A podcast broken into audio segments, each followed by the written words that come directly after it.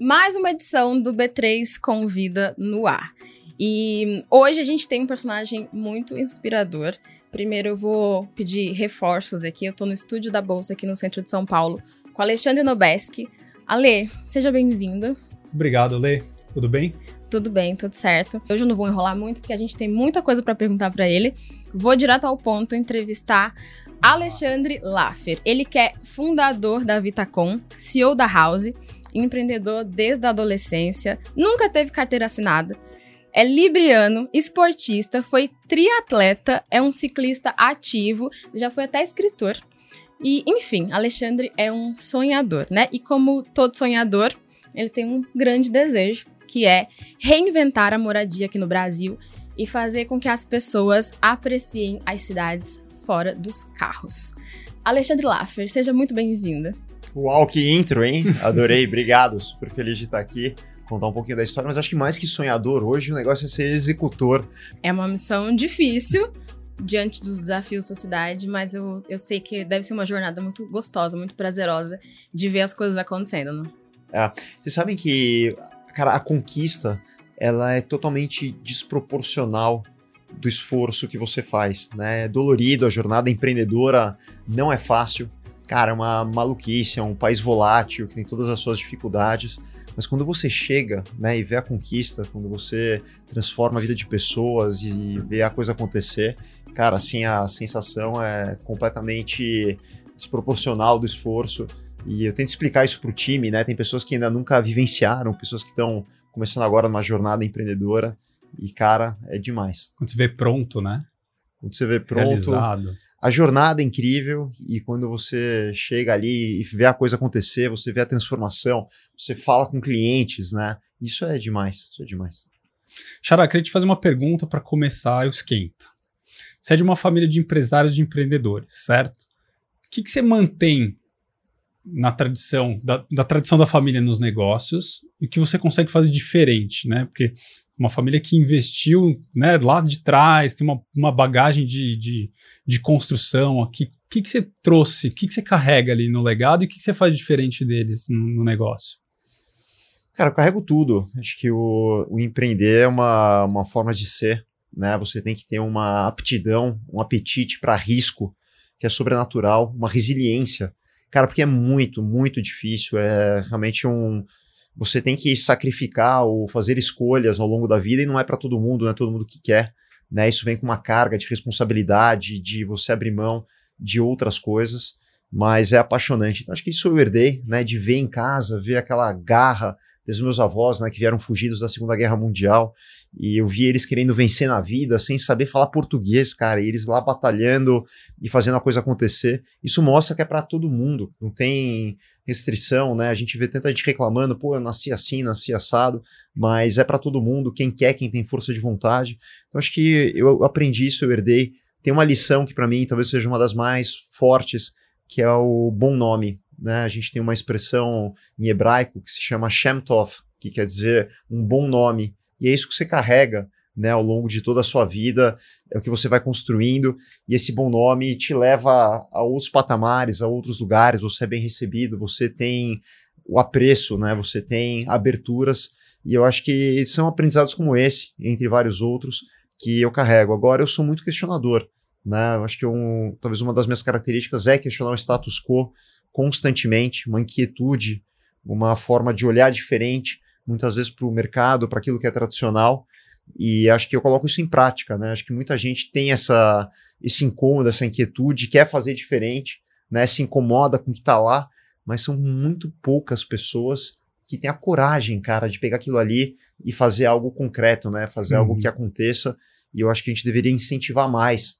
São várias cabeças empreendedores que às vezes ficam, de certa forma, reclusos por conta de, do ambiente. Né? Se a gente conseguisse fazer isso florescer, a gente teria de fato uma nação muito mais empreendedora, muito mais conquistadora, muito mais uh, representativa em termos mundiais, porque tem muito talento aqui. Esse é um país de talentos. Cara, eu tenho viajado, eu tenho viajado agora quatro cidades por semana, eu coloquei uma meta nos últimos, sei lá, seis, doze meses, que quando abriu a pandemia, eu tenho viajado muito.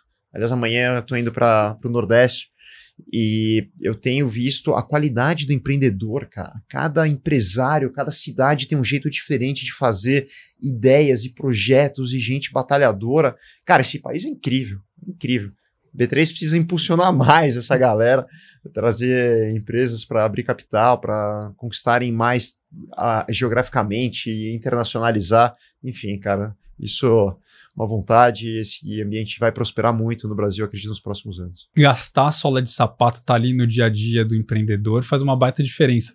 Como é que você faz na, na, aqui no QG? Como é que você visita é, os, as obras? Como é que você faz no dia a dia? Você vai, você tá ali, no, não fica só no escritório? Como é que é? Hein? Já que você hum. falou de visitar cidades, não é só bate-papo com outros empresários, obviamente você vai a campo ali, né? Muito, acho que é até o que eu mais faço.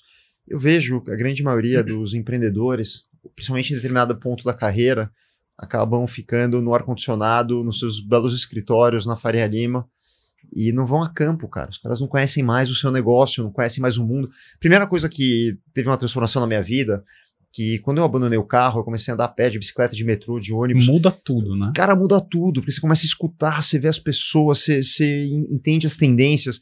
E eu vejo grande parte das pessoas, principalmente os líderes, né, os tomadores de decisão, cara, é carro, então ele sai da garagem, né, questão de segurança e tal, e vai para o escritório, não fala com ninguém, não tem nenhum tipo de interação, sobe elevador e passa o dia no seu escritório. Então ele acaba sendo rodeado por pessoas da mesma eh, do mesmo meio, né? Então eles têm muito poucos inputs, cara.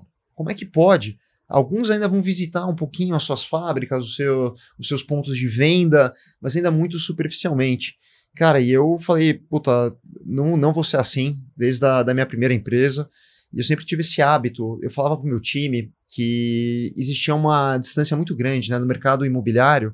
Quem produz o imóvel, ele praticamente não tinha contato com o comprador, porque geralmente tinha pós-venda, reclamação, então tinha uma restrição muito grande. E eu falava pro meu time, quando eu fundei a Vitacom, que eu queria comer churrasco com os meus clientes. Cara, eu falava assim, meu, o meu sonho é quando a gente entregar um prédio, a gente ir lá e comer um churrasco com o meu cliente.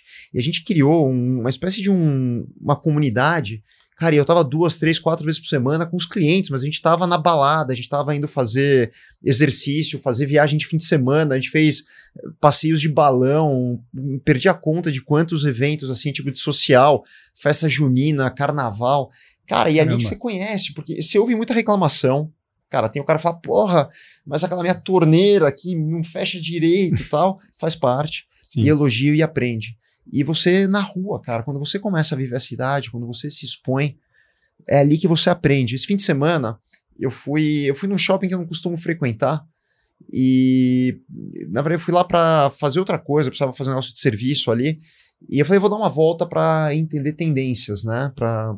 Cara, eu fiquei lá, entrava nas uma loja que não tem nada a ver comigo, roupa feminina, cara. Eu entro lá e, e, e fico lá olhando, vendo o que, que tá acontecendo.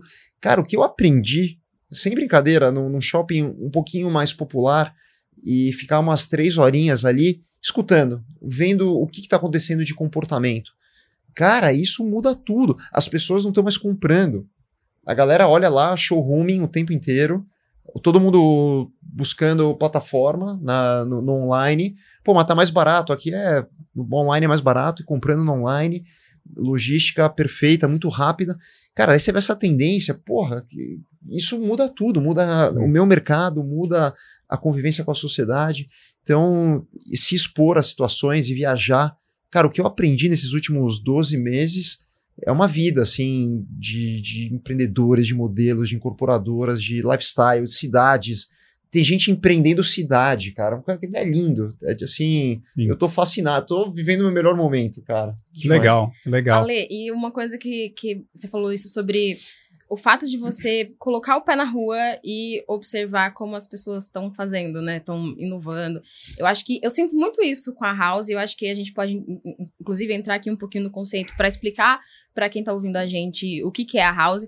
Mas eu sinto muito quando. Eu, eu sou uma heavy user de house, e quando eu vou numa house, eu consigo sentir que o fato de colocar o pé para fora de casa, porque eu tenho meu apartamento, inclusive próximo ali da, da house da Bala Sintra, e quando eu me coloco nessa situação de fazer esse teste, de passar uma semana morando fora de casa, quando eu me exponho a esse contato, eu tenho novas ideias, eu conheço pessoas, eu faço network, eu conheço coisas que saem daquela minha zona de conforto, né? Eu acho que é, é muito legal esse conceito que você está dizendo, que as pessoas hoje não querem mais só comprar. Para mim, assim, não, não faz mais sentido comprar um apartamento, ter um apartamento. Eu quero viver experiências. Eu quero ter serviços agregados. Eu quero poder ter ali à minha disposição. Se eu, se eu preciso de uma air fryer, eu vou lá na, no hall e eu pego a air fryer, eu levo pro meu apartamento, eu uso, depois devolvo. Preciso de um secador de cabelo, eu mando um WhatsApp e falo, tem secador aí embaixo disponível? Então, é a, a, o que você ganha com tudo aquilo, né? Então, talvez hoje as pessoas não, se, não, supra, não, não, so, não supram mais a necessidade, somente você comprar o imóvel. E aí eu queria que você entrasse um pouquinho para explicar o que é house e como que vocês têm feito isso de é, usar o propósito da House para reinventar a moradia aqui no Brasil. Legal. Então, para explicar a House hoje, acho que eu gosto de usar um exemplo. Tem um telefone celular, né? O telefone celular é um hardware e ele era um aparelho analógico. Não sei se vocês lembram, mas ele só fazia ligação, né? Não tinha mais nada, a funcionalidade, aquele tijolão ali, né? Que você carregava para um lado e para o outro. A bateria durava 3 minutos, ele só fazia ligação. E daí converteram ele para um device inteligente. Um telefone que hoje é máquina fotográfica, ele é o nosso equipamento de comunicação, rede social, a gente se locomove, compra, vende. De certa maneira, ele te possibilitou conectar o mundo e trazer uma série de serviços para um hardware que até então não tinha nenhuma inteligência. E qual é a nossa visão, né? Que o imóvel, os prédios, os apartamentos são hardwares que até hoje eles eram completamente analógicos. Eles não se comunicam, simplesmente é um espaço, um teto para eu morar e that's it, não tem absolutamente nada. Os prédios só têm uma portaria e não fazem absolutamente nada. Qual que é a nossa visão? A House ela é um sistema operacional, ela é um software que conecta o prédio, esse hardware ou apartamento, a infinitos serviços. Então, hoje, um prédio, por exemplo, está conectado a um carro compartilhado, que cuida da tua mobilidade, uma bicicleta compartilhada, a um mercado num térreo, a uma adega autônoma, uma farmácia autônoma, a uma máquina de lavar, a uma máquina de café, por exemplo, a quem cuida do seu pet, a como você se exercita. Então, aquele hardware que simplesmente era estático, não fazia nada, ele passa a ser algo com infinitas possibilidades. Né? Então, a gente está transformando o mercado imobiliário com uma visão completamente diferente. Isso permite um poder de escala, uma revolução na vida das pessoas, uh, jamais vista no mercado que é igual durante centenas e centenas de anos. E como é que a gente faz isso? Né? A gente se associa com principalmente os produtores, os fabricantes de prédios pelo Brasil todo, que são os incorporadores e investidores, e eles têm essa tecnologia embarcada dentro do prédio. Então, com essa associação, a gente começou a criar um, assim, uma, uma máquina, uma escala. Uhum. Só para dar uma ideia para vocês, hoje, se a, a House, né, colocando com uma incorporadora virtual, sem ter um terreno, sem ter um tijolo, através da associação com incorporadoras, ela equivaleria a 5 a 6 vezes a maior incorporadora de capital aberto do Brasil. Então, isso em três anos. Então, é insano assim o poder dos modelos escaláveis, né, o poder da tecnologia ou da invenção o que, que, é possível fazer. Então, esses incorporadores, eles usam a marca House, eles falam, olha, eu tenho um prédio House aqui em João Pessoa, aqui em Salvador, aqui em Porto Alegre, e eles fazem um prédio house que vem com todos esses serviços, toda essa tecnologia embarcada. E isso transforma demais a vida de todo mundo que mora lá. Fica tudo muito mais simples, você ganha mais tempo, você tem uma série de funcionalidades. Então, assim como você tem os aplicativos que você ama no teu celular, você tem as funcionalidades, os serviços que você ama no seu prédio. Hum. E isso, assim, é uma, uma grande revolução. E aí, acho que o nosso, assim, o nosso sonho é muito grande. Né? No pré-pandemia, exatos dois anos, nós estávamos em uma cidade indo para a nossa segunda. Então, a gente estava em São Paulo e começando a ir para o Rio de Janeiro, ainda engatinhando. E dois anos depois, pós um, uma, uma pandemia sem proporções, a gente está hoje em 120 cidades pelo Brasil e olhando já a internacionalização esse ano. E, cara, assim, é nem no meu sonho mais maluco assim, era. era Três algo... anos você teria algo desse tamanho. Cara, jamais. Se perguntasse assim, pô, quando começou a pandemia, eu falei, cara, vou tentar sobreviver, né? Sim. E essa é a beleza do empreendedorismo, da, da, assim, da resiliência, da criatividade. Então, é essa revolução que a gente está fazendo e é só o começo.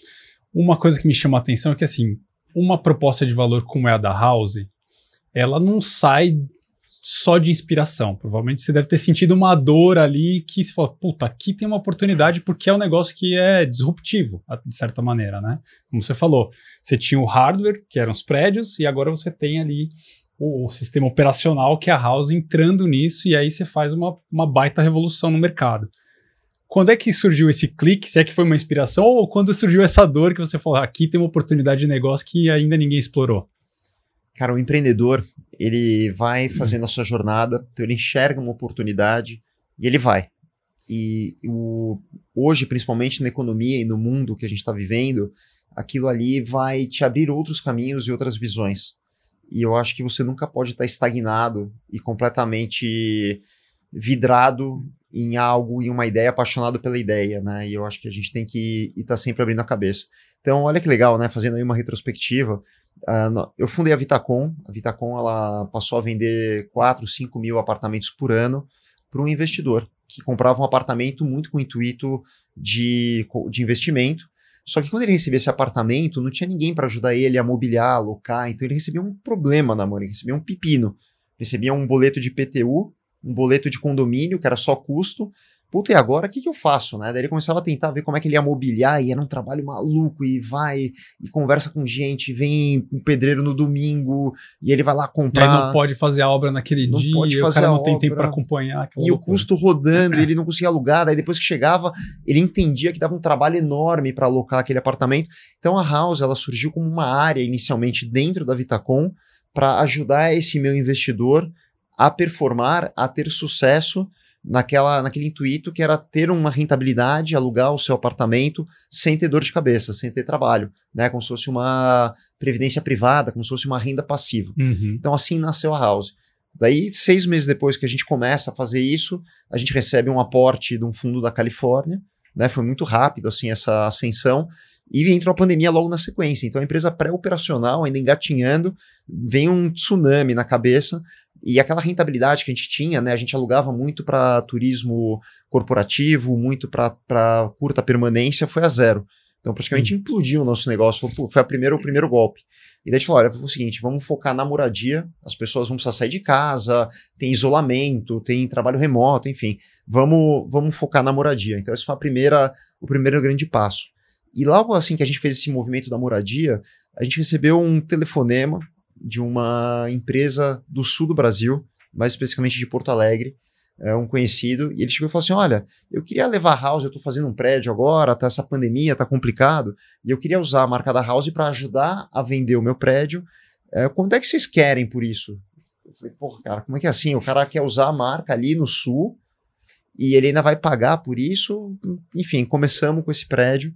Então foi meio por acaso, não era algo que estava tão planejado no nosso radar. E logo a gente viu que fazer uma empresa com um sistema que transformasse a moradia, que tornasse ela mais digital, que a gente conseguisse colocar ela como uma moradia inteligente, uh, seria o grande passo. E daí não paramos mais, né? Desse um incorporador, hoje são mais de 300 nessas 120 cidades do Brasil. Então virou um monstro, né? A gente está indo aí para se aproximando de 100 mil apartamentos, né? Virou um monstro uma empresa que começa a ter uma, uma consistência e, e foi de pegar aquela oportunidade de um prédio, né, de uma provocação, que surgiu a ideia de replicar isso e extrapolar fronteiras. E é óbvio que essa é a parte bonita da história, né? Mas você tem, você imagina quando a receita veio para zero e que a gente não sabia como é que ia sustentar a empresa e depois o segundo passo, né? Como é que você faz essas mudanças? E eu perdi o meu meu sócio, meu primeiro colaborador, ele faleceu na Covid, a gente pegou Covid junto, bem no comecinho, e, e ele faleceu. Então são, são os obstáculos. Uma paulada né? no Uma meio. paulada. Do... Assim, foi duríssimo. Mas, é, enfim, cara, essa é, essa é a vida, né, de, de ser empreendedor e as empresas que a gente mais admira. E olha que legal, né? Dentro dessa do que a gente está fazendo, uh, já que a gente está aqui na B3, várias empresas listadas hoje uh, estão integradas na plataforma. Então, tem a Localiza, tem a Magalu, tem o iFood, tem uma série de empresas hoje, né, que são essa Unilever, são empresas gigantes que a gente admira tanto, que hoje acabam, que vêm eles se plugam na plataforma para poder prover o serviço dentro uh, da moradia. Então é muito legal, cara, a gente vê essa transformação e, e hoje a gente está em um momento que o desafio é escalar, né, fazer com que as pessoas entendam esse movimento e a gente possa, de fato, transformar um mercado e criar uh, um novo, né? Assim como tem tantas coisas que a gente ama hoje que a gente não vive sem, que uhum. um dia foram criadas e desafiaram o status quo. É muito legal fazer parte de, de algo assim. Você comentou sobre a pandemia, né? A, tanto a Vitacom quanto a House tem uma, uma proposta é, de ambientes coletivos. Então, você consegue... Ali você tem o, o coworking, você tem ambientes é, que as pessoas interagem. Isso deu uma atrapalhada um pouco com a pandemia? Porque você tem ali o apartamento da Vitacom que ele é compacto e a, a ideia é que as pessoas interajam ali nas áreas comuns. Como que, que isso ficou na época em que a, o contato social diminuiu? Legal, boa pergunta. Sabe que, então, a gente acredita muito, né, que a pessoa pode ter uma vida mais minimalista, né, viver mais econômico, mais prático, mais leve, e ela pode usar, né, o prédio, usar todo aquele equipamento urbano como uma extensão da sua casa. Então tem a sala de jantar, tem a sala de para receber os amigos, tem um lobby, tem um lounge, tem o coworking, enfim, são espaços que complementam aquela unidade menor. De fato, na pandemia, né, quando veio aquele lockdown, né, ninguém pode sair de casa, ninguém sabia muito bem o que estava acontecendo, aquilo ali acabou ficando muito mais restrito, mas é impressionante a, a capacidade, né, inventiva do, do, do ser humano então, logo se dividiram os espaços, né? Você usava eles de forma restrita, isolada, então esse foi o primeiro momento e hoje voltou assim a ser utilizado as áreas bombando, literalmente. E eu acredito muito, né? Tem uma expressão que chama serendipity, que, são os encontros casuais, né? As uhum. pessoas descem e sem querer eu conheço uma pessoa que eu acabo fazendo negócios, eu crio uma amizade, a gente tem interesses comuns como culinária, como sair à noite ou alguma ou algum outro interesse e ali criou-se uma grande comunidade. Então você tem pessoas que fazem negócios dentro do prédio, então tem um personal trainer que tem os alunos dentro do prédio, ou você tem um designer que presta serviço para N profissionais dentro do prédio. E eu acho que hoje a nossa vida também ela tá um pouco vazia, né? Uma coisa que me incomodava demais era ver que muitas vezes as pessoas não conheciam o próprio vizinho, ou não tinham nenhum tipo de interação, ou pessoas muito sozinhas, né, em crise emocional. E acho que faz tanta falta, né? Você ter esse tipo de, de contato, de relação, de interação. E a gente adora promover isso. E isso é um grande motivo de sucesso. Hoje a gente tem um índice de retenção, as pessoas querem morar. Um dos grandes fatores citados é esse relacionamento, esse senso de belonging, de pertencimento a uma comunidade maior. É bem curioso isso, né? Porque a pandemia, acho que muita gente parou ali na pandemia e olhou para a própria casa e falou: não dá para viver aqui. Muita gente, assim, a gente conversando com amigos e muita gente puta, não dá para morar nesse apartamento mais, eu preciso de um um lugar que tenha uma área, eu preciso. Muito, a gente viu esse movimento acontecer, né? E, e, aí talvez esteja, não esteja ligado só ao apartamento em si, né? O que você está falando, tá ligado ao que é o, que é o, aquele espaço de convivência que é um prédio, né? Que é uma vizinhança, né? Que às vezes você não está ali realmente é, tendo o convívio que você poderia ter. Obviamente que a pandemia restringiu, né? mas tem esse ponto que é interessante, né? Muito curioso.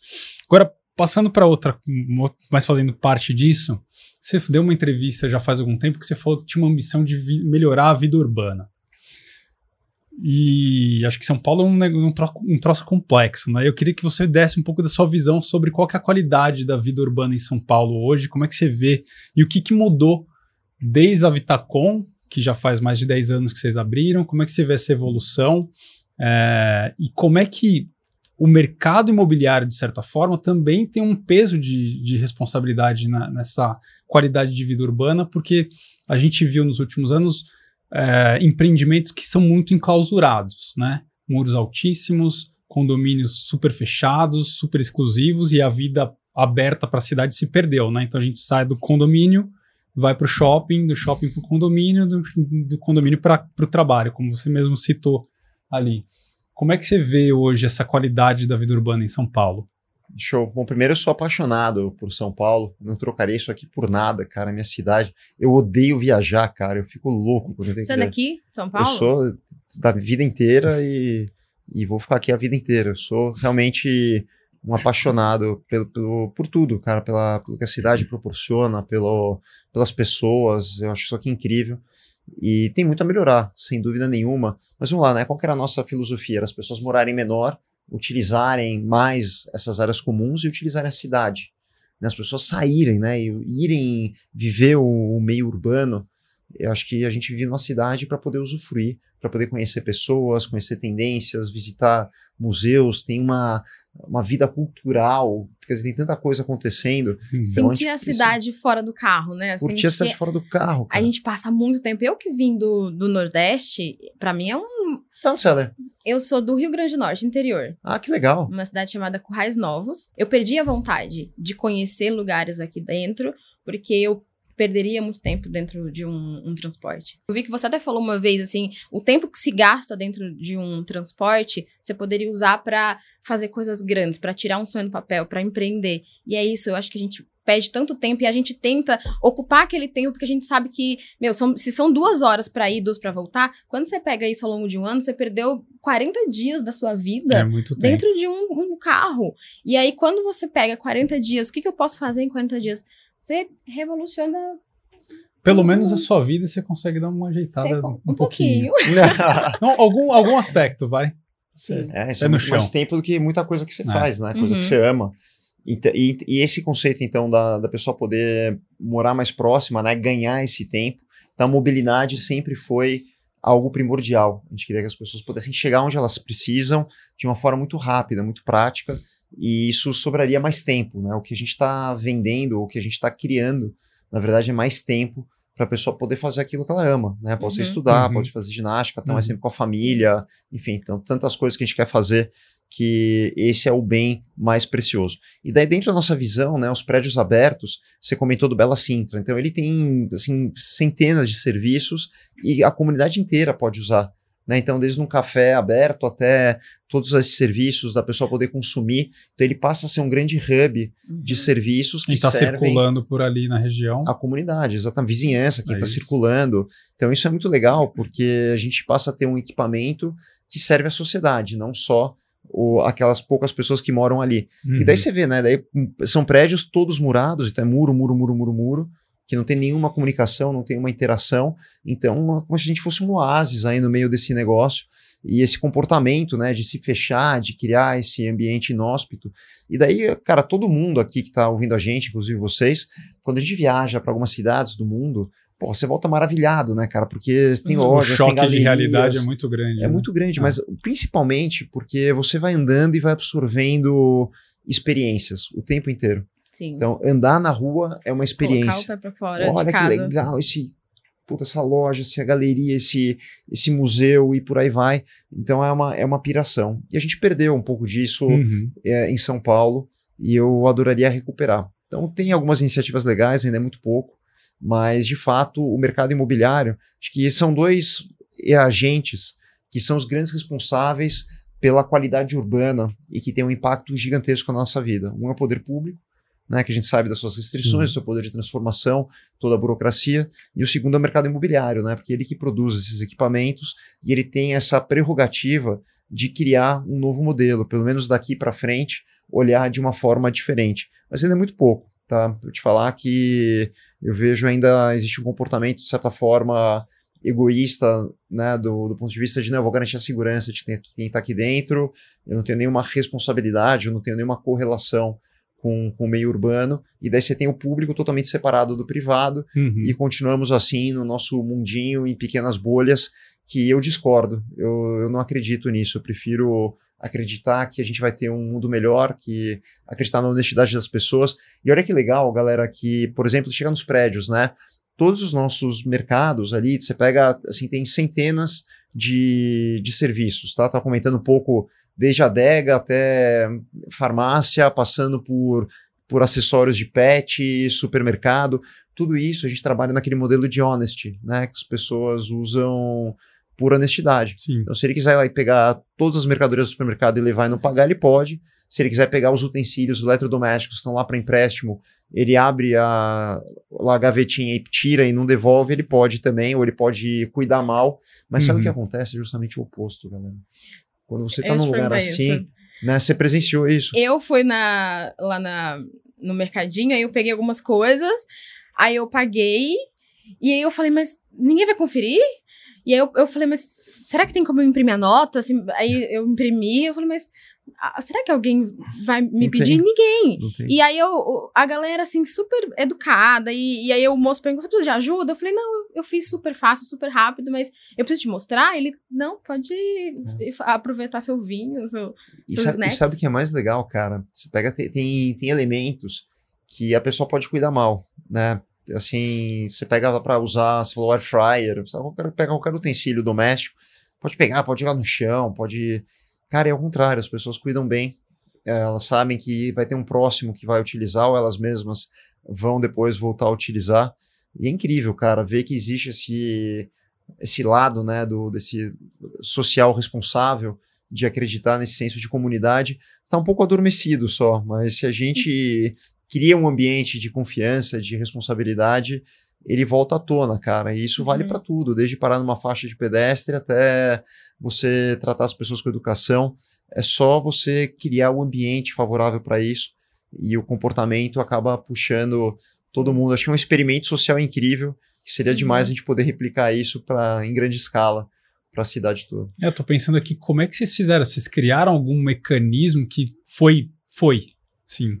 Foi, cara. cê- Colocaram lá e falou, é isso, O é único assim que mecanismo funciona. é acreditar nas pessoas, cara. Ainda acreditar que tem bondade, que tem honestidade, que tem palavra, que tem pessoas de bem. E você acredita nisso, você dá essa, essa liberdade, as pessoas respondem positivamente. Isso é contagiante, né? Porque aí eu recebo um secador de cabelo que ele tá em perfeito estado, eu cuido, eu devolvo no horário que eles me pedem pra devolver em duas horas, porque isso é contagiante. Se alguém cuidou bem, eu recebi um item que tá bem cuidado, eu, eu- eu faço questão de devolver como eu peguei. Sabe, eu faço questão de. Eu vou escolher meus alimentos lá na- no, no, mercadinho, de deixar arrumadinho, porque tava arrumadinho, sabe? Do jeito que eu peguei. Eu acho que é isso, acreditar nas pessoas e você vai gerando essa corrente, né? As pessoas vão acreditando, vão cuidando e a, a coisa vai se mantendo, né? E, Ale, você falou sobre é, esse objetivo aí de prover tempo para que as pessoas façam o que elas amam. O que, que você faz com o tempo que te sobra agora? aqui? Sobra tempo? sobra, sobra tempo. Cara, eu sou apaixonado por trabalho, cara. Pra mim, assim, é engraçado, né? Porque você tem pessoas que se perguntam o que que você faria, né? Se tivesse tempo livre. Ah, não sei, eu ia ver um jogo de futebol, um show de rock. Tem, tem- cada um tem as suas aspirações. Se eu me perguntasse, é, provavelmente eu ia escolher ir trabalhar. Eu vou ter né? uma ideia inovadora. É, é, mas é isso, cara. Eu amo prática. ir lá no- e ver os prédios e ver lançamento e falar com as pessoas. É o que eu gosto de fazer, né? Então acho que é um privilégio. Mas eu também, obviamente, amo a minha família, são os momentos que você tá com a família. E o esporte também faz muito parte da minha vida. Continuo fazendo triatlon já, acho que há muitos e muitos anos. E acho que é algo que também é importante, né? Como é pra- que pra cabe na agenda fazer teatro? Não dá, não tem Tem como. que começar cedo. Começa às quatro. Cara, a gente começa a pedalar, começa às 5 e meia, né? Então, de fato, você tem que sair de casa Sim. bem E cedinho. você tem uma disciplina, assim, uma. Absurdo. Eu sou o cara mais disciplinado que você pode conhecer na sua vida para tudo, para horário, para alimentação, para isso. Acho que é importante na vida de todo mundo. Acredito nisso e tento ensinar isso para os meus filhos, para os nossos colaboradores. Acho que é importante. Você tá vendo? Dessa mesa de três Alês, ele é o Alê mais disciplinado, Que ele não é aquariano. nem geminiano. Ele é libriano. Tá aí, ó. Tá explicado. Os astros explicaram tudo. Ô, Ale, é, eu acho que assim, quando a gente pensa em abrir mão de um bem como um carro, uma casa, eu acho que isso também tem um sentido ambiental muito forte, assim. É, essa, esse cuidado com, com práticas ISD faz parte da estratégia de vocês? Puta, olha que legal, né? A gente percebeu que os pequenos incorporadores é um mercado muito pulverizado, né? Esses, um, incorporador, pra galera entender, são, é quem fabrica os imóveis, porque fica um nome meio, meio esquisito ali. É quem fabrica os imóveis, são os construtores, mas eles têm que formatar o produto e tudo mais. Eles são empresas muito pequenininhas, né? Um mercado bastante pulverizado, são empresas regionais, muitas delas familiares, que fazem um, dois, no máximo três prédios por ano e elas não têm o poder da escala. Então, por mais que elas queiram, às vezes, ter os conceitos ESG, está muito distante, não, não, sobra, são tantas tarefas, são tantas atribuições numa estrutura tão enxuta que às vezes não dá tempo, fica algo que, que não dá para ser contemplado. E daí o que, que a gente começou a fazer, né? A House ela tem uma série de iniciativas que, que tem o conceito ESG, né? Desde trazer materiais sustentáveis, matrizes energéticas limpas, a gente consegue fazer o compartilhamento que consome muito menos insumos e emite muito menos uh, eh, CO2. Então são várias ações que a gente tem. A gente implementa uma série de sistemas que geram governança e por aí vai. Então, o que, que nós estamos fazendo? Quando a gente pluga né, o sistema da House, automaticamente aquela empresa se torna ou aquele empreendimento se torna um projeto ESG. Inclusive, a gente já está negociando com algumas instituições financeiras para quando a pessoa pluga a house no seu prédio e adota alguns dos conceitos, ela automaticamente já tem acesso aos financiamentos mais baratos, específicos para as linhas ESG, e a empresa também usa isso no seu dia a dia, né, na, na concepção e na divulgação para os seus clientes. Isso ajuda muito ela a, a ter esse goodwill, né, essa, essa hum. grande é, como eu diria, esse lado positivo junto às suas comunidades. Então tem sido um trabalho muito bacana e a gente está cada vez mais buscando outros parceiros para integrar na plataforma que gerem esse conceito ESG para toda a nossa rede. Meu, muito legal. Muito bom. E eu queria te fazer uma outra pergunta, ainda a gente falou sobre pandemia um pouco antes da pandemia, acho que fevereiro, vocês lançaram um fundo imobiliário aqui na Bolsa, uhum. né? Como que tem sido o desempenho? Vocês têm expectativa de lançar novos fundos? Legal, então a gente lançou um fundo, realmente foi na aos 49 do segundo tempo ali, que foi bem na virada da pandemia. E é óbvio que os fundos imobiliários, né, eles têm um, uma renda, de certa forma, estabelecida, né, que é o, que é o yield, daquele, daquele produto. Hum. E com a subida dos juros, esse tipo de produto ele apanha, Sofreu né? Bastante, ele, tem, é. ele sofre bastante. Então a gente tinha planos de fazer uma nova captação, de poder crescer aquele fundo para dar mais volume, mais liquidez. O mercado, de certa forma, fechou. Né? As pessoas hoje têm preferido renda fixa uhum. ou deixar o dinheiro em outras aplicações do que tomar risco, ou o yield acaba não superando o CDI. Então a gente está num período aí de, de espera. Os produtos estão indo super bem. A gente tem crença que em breve, né, quando a curva começar a ceder, a gente começa a ter uma recuperação. Então ele caiu, como todos os ativos dessa categoria, assim como grande parte do, dos ativos dos fundos, de, né, os fundos imobiliários, tanto os fundos né? quanto as ações, e entender que isso faz parte do ciclo, né? Mas eu acho que são ativos incríveis. O conceito é é bárbaro, é um yield recorrente de um ativo residencial, que é a primeira necessidade, então ele tem uma recorrência, uma segurança uhum. muito grande. Então a gente continua acreditando demais e temos planos aí de dar grandes passos em breve. O ticker, para quem quer saber, é o HOSI11, certo? Exato, perfeito. É isso ah, aí. Fiz de casa, ah, né? A gente estuda antes de vir para cá. Tá achando que é o quê? A gente vem na louca? Deixa de você falou de juros, eu acho que o mercado imobiliário ele sofre muito quando tem alta de juros, né? Uhum. E como é que tem sido isso que vocês acompanham? A gente, o Brasil inteiro, está acompanhando uma alta, uma escalada no aumento da taxa de juros. E como é que isso impactou vocês? Como é que vocês estão percebendo isso? Como é que vocês no mercado imobiliário estão sentindo isso? Embora eu veja andando nas ruas, e eu gosto muito de andar também, eu percebo muito movimento ainda de construção. O mercado está tá aquecido em termos de construção, e eu sempre me pergunto: quem vai comprar tudo isso de apartamento de ou de sala comercial com juros no jeito que está. Legal. Bom, primeiro a gente tem que entender o que a gente vê hoje em construção, na verdade, é uma foto de geralmente um, dois anos atrás, né? Então o nosso Legal. mercado ele, ele tem esse delay e a gente ainda, a parte de construção, como nós tivemos um mercado muito, muito aquecido nos últimos 24 meses, então você vai ver obras e canteiros e gruas pela cidade inteira durante dois, três anos, que é essa foto do, do que aconteceu. De fato, o efeito juros ele é muito forte, né? Para você ter uma ideia, ele foi muito mais impactante do que a própria pandemia no mercado imobiliário. E as pessoas, obviamente, não querem tomar financiamento. Agora é legal, né? Olhando com a perspectiva dos nossos negócios, a gente tem quase que um hedge natural porque a gente tem a Vitacom que vende, né, que produz apartamentos, e esse mercado foi impactado pelos juros, a pessoa não quer ou não pode se endividar, né, as pessoas não querem tomar risco nesse momento, então é um mercado que ele, de certa forma, desaquece, mas está vendendo, assim, muito longe da, das crises agudas que a gente ultrapassou nos últimos anos, essa é uma crise que continua vendendo, está tracionando, muito longe de estar tá ruim, mas não está tão aquecido como nos últimos, nos 18 meses uh, anteriores. Agora, olhando na perspectiva de house, né, o aluguel, esse está crescendo absurdamente, porque assim, as pessoas precisam morar. Uhum. E o ponto mais incrível, né, da, ou o privilégio de morar no país, num país como o Brasil, que o déficit habitacional, o número de moradias necessárias é gigantesco. A gente está falando de algo como 8, 9 milhões de moradias. É, gigantesco. é um dos únicos países que tem esse, essa demanda, né, esse, esse déficit gigantesco. E a gente vai precisar de mais de um milhão de moradias por pelo menos mais 15 anos pelas pessoas que estão entrando na, na faixa ou no mercado de trabalho que vão precisar ter a sua moradia. Quando eu falo ter a moradia, pode ser comprar, pode ser ter acesso, alugar, uhum. assinar, mas elas vão precisar morar em algum lugar. Então, o mercado imobiliário, né, principalmente residencial, ele tem uma demanda que está dada por muitos e muitos anos e a gente não consegue, no, no, pico da nossa capacidade produtiva, a gente não consegue nem atingir o, o crescimento vegetativo da população. Então, esse é um mercado que tem fundamento, que tem muita consistência. Né? Se você olhar oferta e demanda, a gente tem aí um, um céu um céu de crescimento, uma, um mercado pujante durante muitos anos. Então, você obviamente você vai ter oscilações, né? momentos mais críticos de economia, o pessoal retrai, mas eu diria que, assim, se a gente observar no médio e longo prazo, é um mercado aí que vai ainda performar muito bem pelos próximos anos.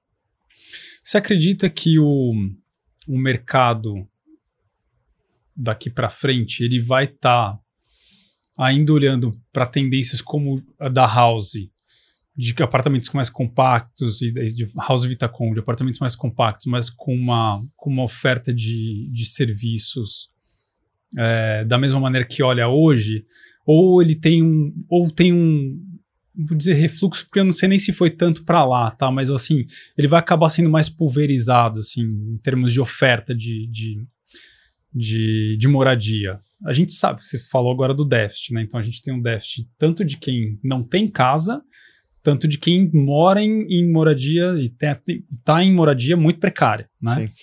É, e a gente sabe também que tem uma concentração de moradia de lançamentos em áreas mais centrais de grandes metrópoles, né? Uhum. Então, assim, é difícil é, difícil fazer essa, essa balança ali, né? Quando você pega em áreas mais periféricas, ninguém quer muito investir nisso. Enfim, misturando várias perguntas aqui.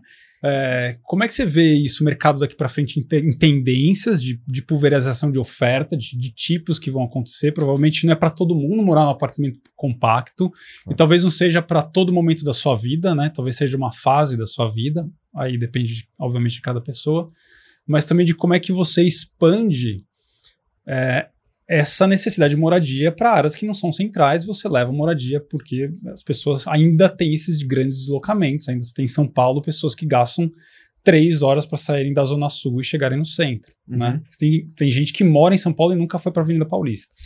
Né? É, viveu a vida inteira nunca foi para Paulista. Então, assim, tem essas, essas grandes, esses grandes abismos ali. Então. Uma pergunta meio conceitual aqui para você. Peguei, peguei, peguei, peguei a essência, aí, peguei a essência. tá, tá dado esse. Bom, vamos lá. Primeiro falando como house, tá. a gente acabou crescendo tanto, tá em tantos lugares, em tantas cidades, que hoje a gente tem de tudo. Nós temos casas, tem apartamento compacto, tem apartamento de quatro dormitórios, a gente está em cidade de 20 mil habitantes e está em, mega, em, em todas as grandes metrópoles, em todas as capitais. Então aqui eu diria que a gente está totalmente diversificado. E onde a gente mais cresce hoje é na moradia, tá? São pessoas que têm família e eles também querem ter os serviços, né? Eles querem ter, por exemplo, um carro compartilhado para o dia do rodízio, querem ter um supermercado à mão, querem ter o serviço de manutenção quando quebra a geladeira ou ar-condicionado, sem ter que se desesperar. Então, isso é muito bem-vindo para todos os tipos de, de moradia. Então, aqui vou, vou colocar House já numa outra caixinha. Tá agora olhando para para a Vitacom, de fato, ela olha mais os apartamentos compactos e, e aí a gente tem que entender um pouquinho, né? O, o pessoal costuma olhar, pô, mas será que estão fazendo muito? Está tendo uma super oferta de apartamentos menores e tal, que representou quase 50% do mercado né, nos últimos anos. Aí a gente tem que entender o perfil da sociedade. As pessoas hoje ficam solteiras durante muito mais tempo, se é uhum. que vão constituir família, então um mercado gigantesco que não existia até então, né? As pessoas casavam muito cedo, tal. Hoje isso é 35 mais. As pessoas uh, têm essa predileção. Depois você tem um número de divórcios crescente, você tem um número de pessoas que entram na terceira idade, população também, mais né? velha. Então existe uma nova demanda que É. está exigindo que a produção atenda a isso. Uma, não era produzido e hoje precisa ser produzido. E tem o- os apartamentos para as famílias que também são muito compactas. Você tem várias, várias hoje núcleos familiares de casais sem filhos, Pais de pet. pais de pet, você de planta. com, com- com um filho, dois filhos no máximo. Uhum. Então, esse é o perfil da sociedade. Né? E para É. caber no bolso, como o custo de vida está muito alto e a renda não acompanhou, ele precisa ser compacto, porque não é só Uhum. apartamento, tem o IPTU, tem o condomínio, tem o aluguel, no caso. Então, é, esse é o novo perfil. Então, se a gente analisar a nova produção de imóveis, principalmente em cidades, eu diria que 85% vai ser de apartamentos compactos de um ou dois dormitórios. Depois você tem mais uma quantidade pequenininha ali de. Não chega a 10% de três, que já são as famílias maiores, pessoas mais abastadas. E depois você tem um nicho do nicho do nicho, que é o de quatro ali, que custa Uhum. alguns milhões de reais, que aí é um percentual que não chega a 3%. Então, analisando, a gente está falando da produção de, de imóveis para o novo conceito, para a nova família, para a nova população. E isso é no Brasil inteiro, tá? Eu tenho viajado o Brasil inteiro. Então, é, essa é a nova produção necessária para atender às necessidades do público. Mas aí você tem vários comportamentos, né? Você tem pessoas que foram morar no interior, hoje com trabalho híbrido, trabalho remoto, Uhum. o custo de vida é mais barato, quem Sim. muita gente teve essa possibilidade. Ao mesmo tempo, teve gente que foi morar na sua cidade natal e manteve uma base na metrópole para vir trabalhar. Sim. Tem pessoas trabalhando de terça a quinta, que alugam ou, ou usam imóvel. Então, teve meio que uma- um embaralhamento novo, né, de novas formas de uso, e o, a gente está achando agora um novo equilíbrio. E é legal, a gente vê essa transformação, ela abre ao mesmo tempo muitas oportunidades, são muitos desafios, e eu estou super empolgado, eu acho que tem espaço para reinventar a moradia. Outro ponto super importante, que tem várias nações que o número de pessoas que optam por não comprar um apartamento, ou seja, alugar, assinar ou outro formato, ultrapassou o número de pessoas que compram. Então, Você já tem a base instalada, né? Você tem todo o passado, aí são quase 70 milhões de moradias que aquilo já está dado, mas a tendência, inclusive no Brasil, é que a curva, ou seja, o número de pessoas que optam por não comprar, de não tomar uma dívida de 30 anos e ficar toda a sua vida produtiva praticamente trabalhando para o banco para pagar juros exorbitantes, Uhum. então, uma- um grande número de pessoas, essa curva do número de pessoas que opta por não comprar, vai ultrapassar o número de pessoas que opta por comprar. Isso a gente projeta uma coisa como 10 anos, depende da, da aceleração da economia, da taxa de juros. E a possibilidade de mobilidade, né? De avançou mobilidade. com trabalho híbrido, remoto. Perfeito, Você fala, não perfeito. preciso ficar aqui agora. Não devo ficar, cara. né? Cara, o que eu, assim, primeiro, a pessoa, né, ela tá na faculdade, ela constitui família, os filhos crescem, eu quero morar perto da escola, quero morar perto do meu outro trabalho, vou pegar uma oportunidade em outra cidade, os filhos crescem, saem de casa, eu quero um apartamento menor, enfim. Os ciclos da vida são muito rápidos e essa É. mobilidade, ainda mais nos tempos de hoje, ela é muito desejada, cara. Fora de você estar leve, você ter teu capital. E daí eu comecei a ver, né, na crise também, na, na pandemia, pessoas que não tinham liquidez para botar no seu negócio, cara. O cara Uhum. endividado no cartão, no cheque É especial, e com, pagando juros para o banco no, no imóvel e não tendo liquidez. Pessoas que ab- abdicaram do emprego dos sonhos, porque ah, não posso morar tão longe de onde é meu trabalho e não seguindo, não perseguindo seus sonhos. Eu não vou colocar meu filho na melhor escola que eu acredito, porque é tão longe da minha casa e eu não tenho essa flexibilidade, eu não Sim. tenho essa mobilidade. Então eu acredito de fato que o futuro da moradia ele é totalmente flexível. né? Acho que a palavra de ordem é flexibilidade. Então a gente vai ver essa grande mudança, o mercado vai precisar se adaptar. Então as empresas que não entenderem isso provavelmente vão ficar obsoletas. E eu acho que é, um, é uma grande tendência em, todo, em vários mercados. Né? A gente vê o automobilístico sofrendo uma, uma alteração muito similar, vários bens de consumo sendo hoje a- adquiridos do ponto de vista de assinatura, de modelos Sim. mais flexíveis. E eu acho que o mercado imobiliário ele não é diferente Até disso. grandes montadoras já têm serviços de aluguel de. de, de Várias são carro, nossas parceiras. né? Vamos de assinar um, nem sei se pode falar já. Pode falar. Pode, quando vai pro ar?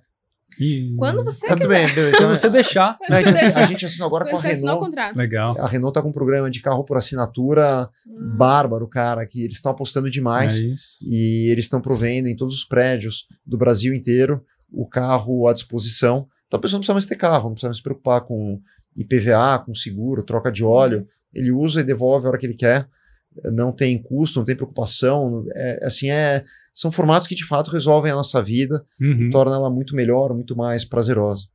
E o legal é que essa, a, a, o conceito da moradia por assinatura permite que a casa acompanha esses ciclos que você mencionou, né? Porque se é a pessoa solteira que vai morar no, num apartamento compacto e aí agora ela adota um pet, ela tem é, a possibilidade de, de morar ali com pet. Se essa pessoa ela muda de emprego, ela muda de house, vai para uma mais próxima daquele lugar. Se ela casa, ela pega agora uma house que tem um duplex. Então, assim, você consegue acompanhar os ciclos dessa pessoa oferecendo é, uma, um, um modelo de hospedagem para cada fase da, da vida, né? Exato. Exato. O conceito é, né? A casa que tem que te acompanhar, não é você que fica totalmente fixo em um imóvel e você uhum. drive a sua vida uhum. com essa âncora. Sim. Na verdade, é a casa que tem que te acompanhar para os momentos da sua vida, né? Uma inversão uhum. aí de valores. Como é que é o perfil do, do usuário house?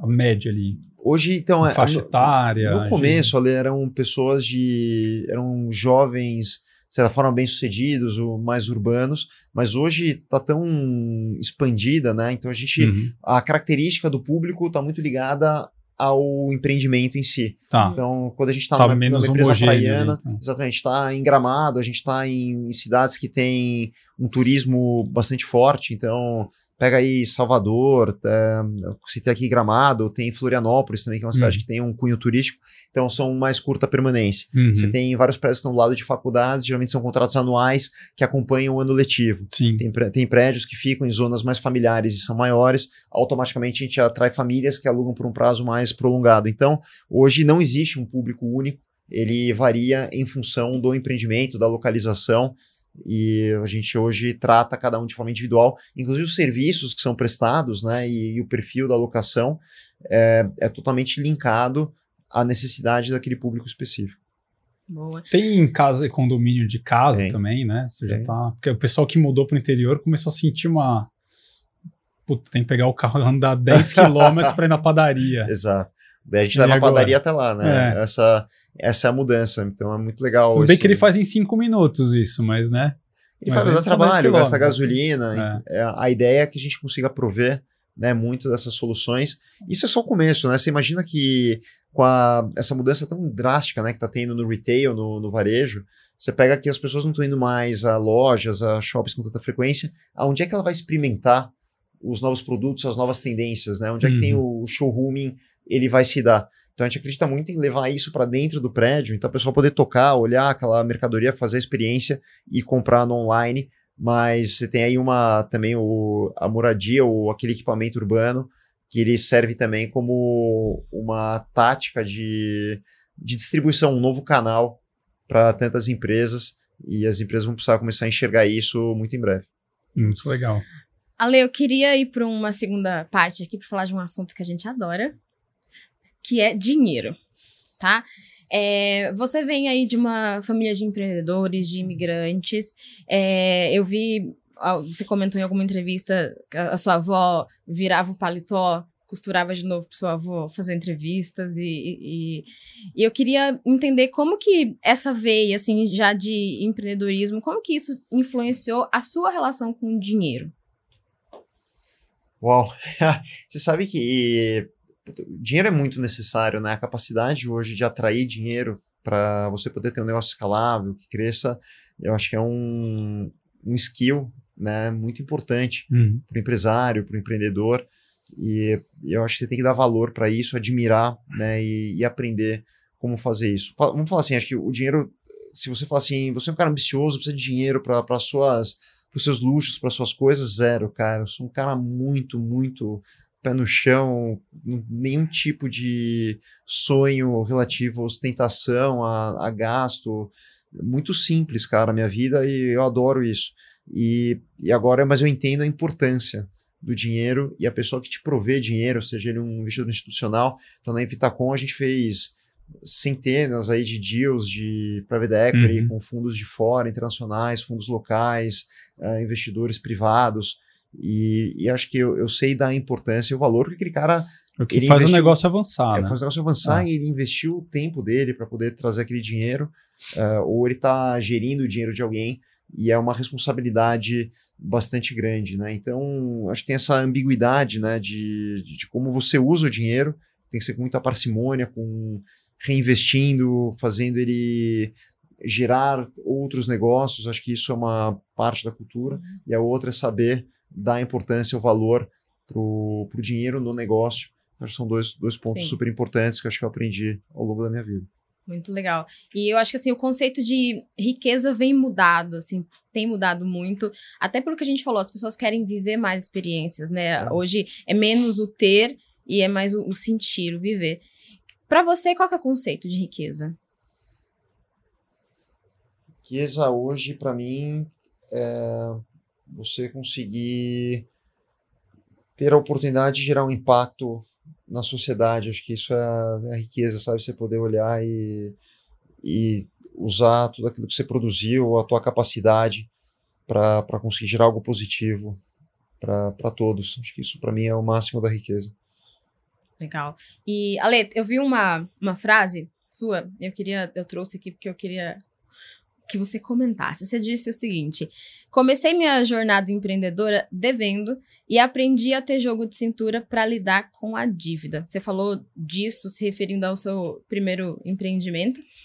E, assim, eu sei que às vezes na jornada empreendedora, às vezes dá ruim, né, no uhum. meio do caminho, assim.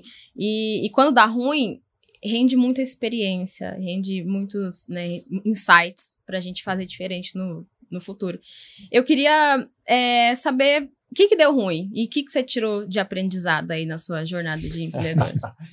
Primeiro, assim, deu muito mais ruim que bom, tá? Acho que em quantidade. Cara, é importante as pessoas saberem isso. Você tem que ser um apaixonado pelo, pelo dar ruim, pelo erro, para poder aprender. E só que assim, os acertos eles têm que ser em magnitude, né, em importância, em relevância muito maiores do que os erros mas tem que errar, cara. Principalmente para uma empresa ou para alguém que quer inovar, que quer propor novos modelos, ele tem que errar muito. E aí é tudo mindset. Né? Acho que a gente assim, cansa de ouvir isso, mas o, o mindset, a forma como você enxerga esse erro, é muito levar isso como parte da jornada e positivo para o aprendizado, por pior que seja, tá?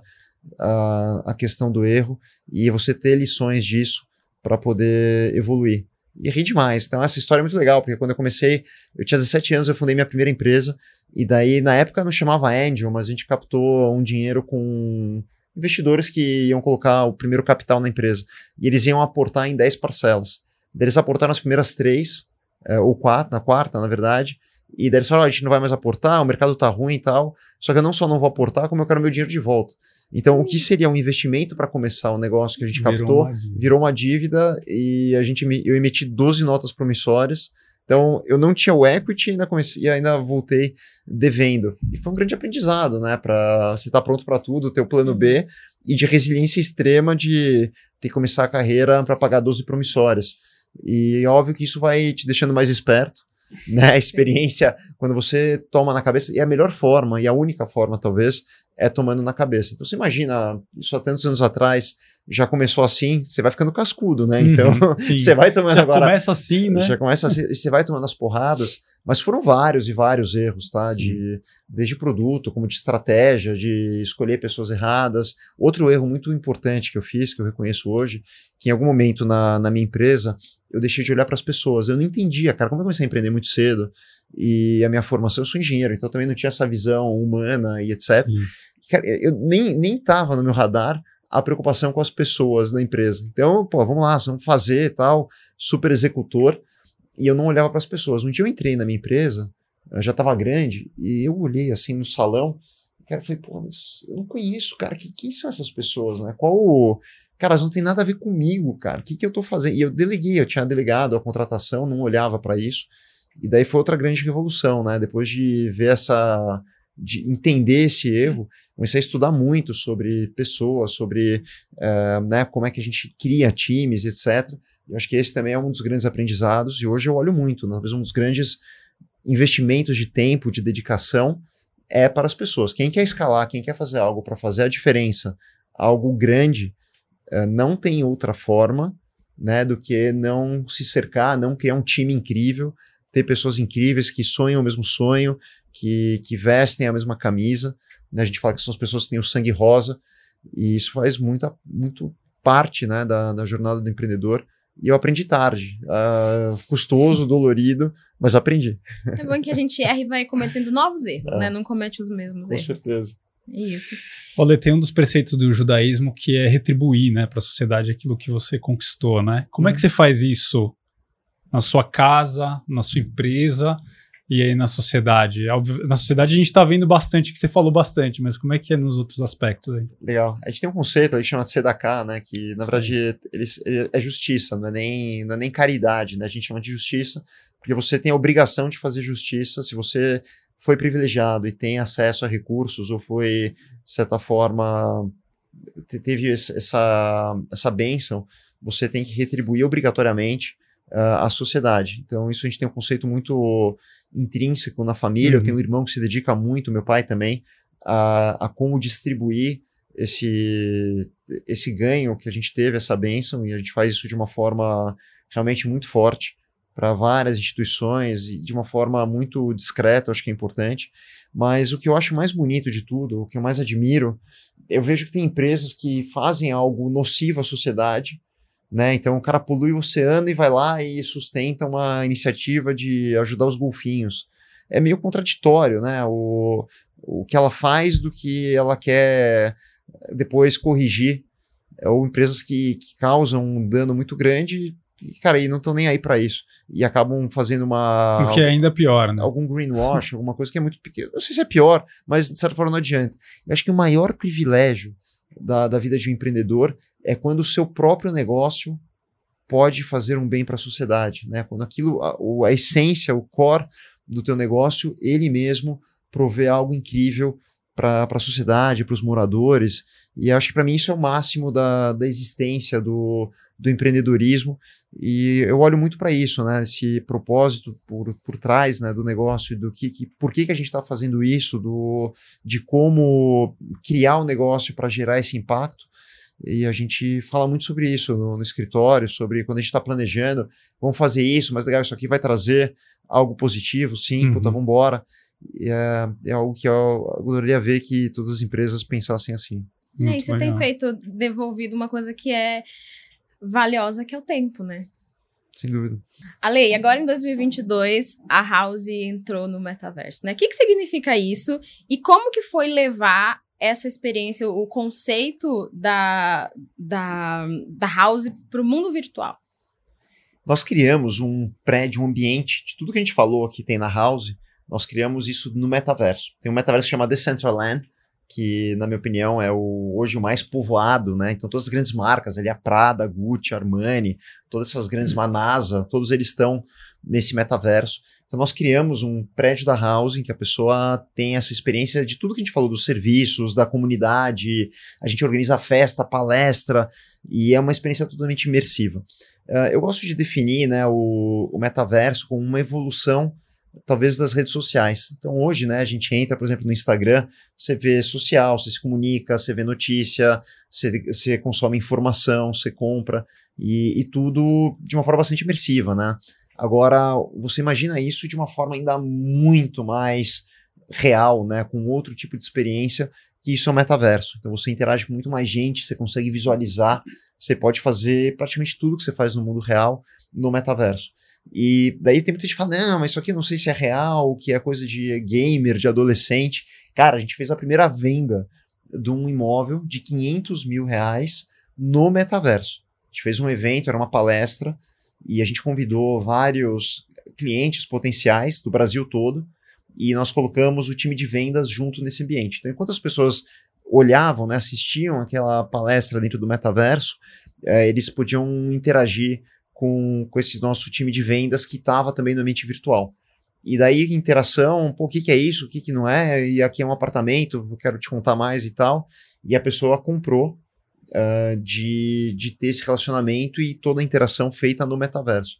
Então não é brincadeira, esse negócio ele deve tomar uma proporção uh, tanto da forma como a gente consome, interage, quanto na parte comercial. Uhum. Então, por exemplo, competências, uhum. né? Um corretor que se veste bem, se comunica bem no, no, presencial, talvez as competências dele passem a ser totalmente no ambiente virtual. Então ele tem que ter um bom avatar, ele tem que saber se comunicar, ele tem que saber abreviar, tem que ser rápido no texto, posicionamento, como ele manda informação. Então as competências mudam. Da mesma forma que você tinha uma loja no mundo físico, né? Você tinha que ter uma boa avenida, com uma placa bonita, isso não tá valendo mais tanta coisa. Hoje, o cara que tem numa, que tá numa plataforma de e-commerce, que ele consegue posicionar o produto dele bem, é achado na busca, apresenta bem o produto dele virtualmente, é uma competência muito mais importante. O metaverso é a mesma coisa.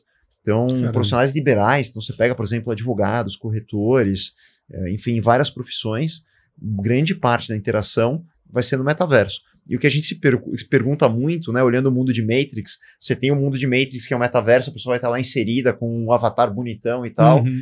E como é que ele vai viver no mundo real, né? É, vai morar num, num, quarto escuro, só conectado, vai morar num, num apartamento grande, pequeno. É, é, a gente tenta fazer muito essa correlação que desafia muito a nossa, o nosso produto, o nosso conceito. Né? Se as pessoas estiverem imersas no metaverso muito mais tempo e tiverem uma vida paralela, como é que vai ser a vida fora do Matrix no mundo real?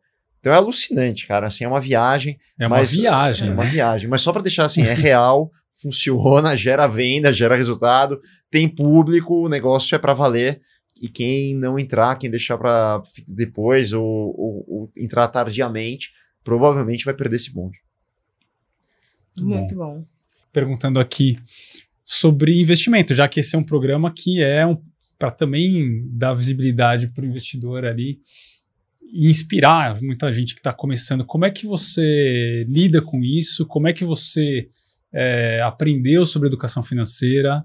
É, como é que isso impactou sua vida e como é que hoje você, obviamente, se você quiser abrir sua carteira, tô brincando, não precisa. Mas como é que você, como é que você, como é que você lida com os investimentos? É, tem algum que você, algum setor que você, além do imobiliário, que você aposta bastante? Como é que você faz? Legal, boa pergunta. Na verdade, quando você falou do tempo, né, sobra pouco tempo de fato para olhar. Eu gosto bastante, mas esse mesmo irmão que eu te falei que cuida da, das ações sociais, ele vem do, do setor financeiro. Ele trabalhou no, no, em mercados durante muito tempo, ele conhece muito.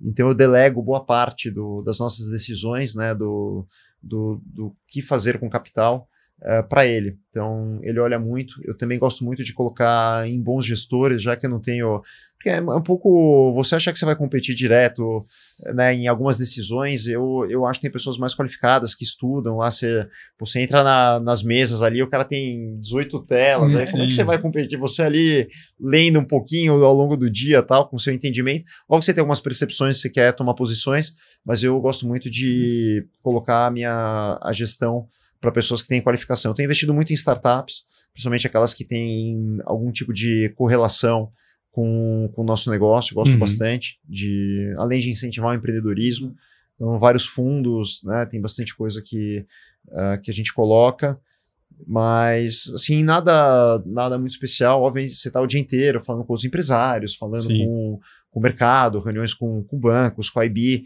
isso te ajuda a formatar uma visão, mas eu prefiro ter pessoas que têm muito mais tempo, muito mais informação, muito mais, mais competência dedicado, né? dedicado para tratar da, da parte líquida. Mas também eu adoro colocar no meu próprio negócio, assim, aquilo que eu acredito demais, que eu conheço aí profundamente. Então, grande parte eu acredito em reinvestir no, no próprio negócio e, e crescer. É, e essa, essa é outra parte, né? Você falou do aprendizado do, do dinheiro. Acho que, acho que outro aprendizado é, é nunca sacar o dinheiro para para usos supérfluos, né? Acho que você reinvestir, você gerar Caso valor. você não precisa comprar mesmo, né? Você não, não, eu não tenho. sabe, é, então, um dos motivos, eu não contei essa parte da história, né? Mas o, quando eu criei a Vitacom, que me levou a criar, foi esses, essas cinco horas no trânsito que eu, que eu morava, abandonei o carro. Hum. E eu queria fazer uma empresa para resolver o trânsito. Então, de fato, não tenho carro, não dá nem para gastar em carro. É, não, não é algo que faz diferença para mim, mas eu tenho também uma paixão muito grande para reinvestir no próprio negócio, para realimentar a, a máquina, gerar mais valor e poder assim crescer o negócio, acho que é importante. Com essa estratégia aí, o que, que se espera para House, para House nos próximos anos? Qual que é a ambição assim? Cara, sabe que aconteceu. Abrir o IPO? Uh, fazer o IPO? Acho que esse é o ápice, né? Muitas vezes pro, quando você chegou né, nesse, nesse patamar, Acho que o IPO muitas vezes é uma consagração de um empreendimento bem sucedido, acesso a mais capital, a crescimento. Então, com certeza, acho que isso sempre paira aí nos sonhos dos empreendedores. Pode ser que no momento não seja sempre a melhor, uh, melhor movimento em termos de acesso a capital, mas geralmente ele é o, é o topo ali do, do, de uma conquista, de um negócio Sim. bem sucedido. Sem dúvida nenhuma, num horizonte mais longínquo. E a gente aprendeu, cara, uma startup, embora bastante nova, a gente atingiu números bastante relevantes e atingiu também o. A gente teve lucro aí nos últimos quatro Qs, uh, que é bastante incomum, né? Até brincaram, né? Chamaram. Eu estava num evento, né? E falaram que. Pô, vocês são uma startup camelo. A gente vê os caras que captaram ali, camelo queimam rosa. puta caixa. É, e falaram camelo rosa, né? Porque a nossa cor é rosa. E foi uma brincadeira, mas é verdade. A gente acabou nesse ambiente inóspito entendendo como gerar resultado, por incrível que pareça, e, e fazer uma operação positiva. E eu tomava uns feedbacks assim, não, mas você não queima caixa, cara, você não está crescendo. E, e, a gente tomou vários feedbacks assim de, de venture capital e outros fundos. E hoje, olha como a coisa inverte, né? E hoje está sendo super bem visto uma empresa que, que gera resultado com consistência, cresce e ao mesmo tempo gera resultado com consistência. Então a percepção mudou bastante nesses últimos meses quando a gente fala de startups, de empresas scale-ups, de, principalmente de tecnologia. Sim. Uhum. Olha aí, você tem filhos? Eu tenho dois filhos. E você fala sobre educação financeira, sobre dinheiro já com eles? Pô, sabe que ontem meu filho, eu deitei com meu filho na cama. Ele falou, mas vem cá me contar uma história, né? A gente adora. Daí tava com ele na cama, eu fui contar a história do Google para ele. Né? O, e, e, outro dia eu contei a história do Instagram, eu li o livro que é incrível do, da história do Instagram e do Phil Knight da, da Nike. Então, as histórias. Então, você fala, quando a gente fala de história de, de educação financeira, mas assim, as histórias que, que eu conto para ele e a gente adora são histórias de empreendedorismo, de empresas, de, de histórias que eu tive no meu negócio, essas fubecadas que eu tomei. E a gente hum. adora, cara. Então, no fim, a educação financeira quase que vem de casa, né? Tá no sangue, tá e é tudo, mas é tudo com, com prazer, né? Não é um negócio maçante. Não, vamos para agora e vamos abrir a lousa aqui, eu vou começar a te ensinar integral complexa. Juros, juros compostos. Juros compostos, cara. Eu, então, a forma que a gente faz é, é muito natural e a gente adora, cara. Eu acho que isso, talvez um dia ele vai lembrar e falar, porra, é, muito do que me inspirou são as histórias que o papai me contava à noite muito legal. A gente, Nada com boas curte. histórias como a tua, que você contou aqui pra gente hoje. É, espero muito que eles se orgulhem o dia que eles entendam. É, vai ser legal compartilhar e espero que eles sejam infinitamente melhores também. Muito bom. Ale, a gente tá caminhando aqui pro fim, que se deixar a gente fica o dia inteiro é, aqui, né? Se tiver horário, a gente fica. é uma delícia, né? Muito bom. O que, que você tem para perguntar de saideira? Saideira? Ah, eu quero uma saideira, tipo, Dica para quem está pensando em começar um negócio, não importa o tamanho. Uma dica básica. Uma, vai, uma. Cara, primeiro você tem que estar completamente apaixonado e ter certeza daquele business, cara, porque vai ser muito difícil, cara. Vamos, vamos alertar aqui. Vai ser. Pode falar palavrão? Não pode, eu não vou falar palavrão. Pode, depois a gente põe um pi. Puta, vai ser foda, cara. Assim, o, o empreender, né, as dificuldades, os obstáculos, o imprevisível, Uh, e às vezes você vai achar que está tudo bem e o negócio reverte, e coisas que você não controla, fatores uhum. exógenos. É, é, maçante, você tem que abrir mão de uma série de coisas, de tempo, de dedicação, não é para todo mundo. Uh, e, e, e, você tem que ser muito apaixonado pelo aquilo que você está fazendo, porque não sei se desiste, cara. Eu vejo as pessoas, ah, não, eu tô porque eu tô num mercado grande, vai existir. Ah, não, eu tô porque eu quero ser meu chefe, vai existir. Ah, eu tô porque dá para ganhar muita grana, vai existir cara, o conceito que tem que estar por trás para quem quer começar um negócio tem que ser uma vontade e um propósito maior, tem que ser algo que realmente está, sabe aquele negócio que faz, que dá aquele frio na, na espinha, que, que faz o coração bater mais forte, porque se não for isso, a pessoa não vai conseguir. E vai ser difícil, vai ser duro, vai ralar, vai ter momentos que você acha que não vai dar certo, mas no fim, meu amigo, puta, como vale a pena, cara, como, como é incrível você, uhum. você poder tá lá e talvez um dia contar à noite para o teu filho um pouco dessa jornada e, e, ter formado um time e ter essa jornada e contar essa história, mas pouca gente tem essa resiliência suficiente. Então é ter uma paixão que só com a paixão vem a resiliência. Legal, boa, boa dica. E a minha saideira é o seguinte, é, das entrevistas que eu, que eu pude assistir, né?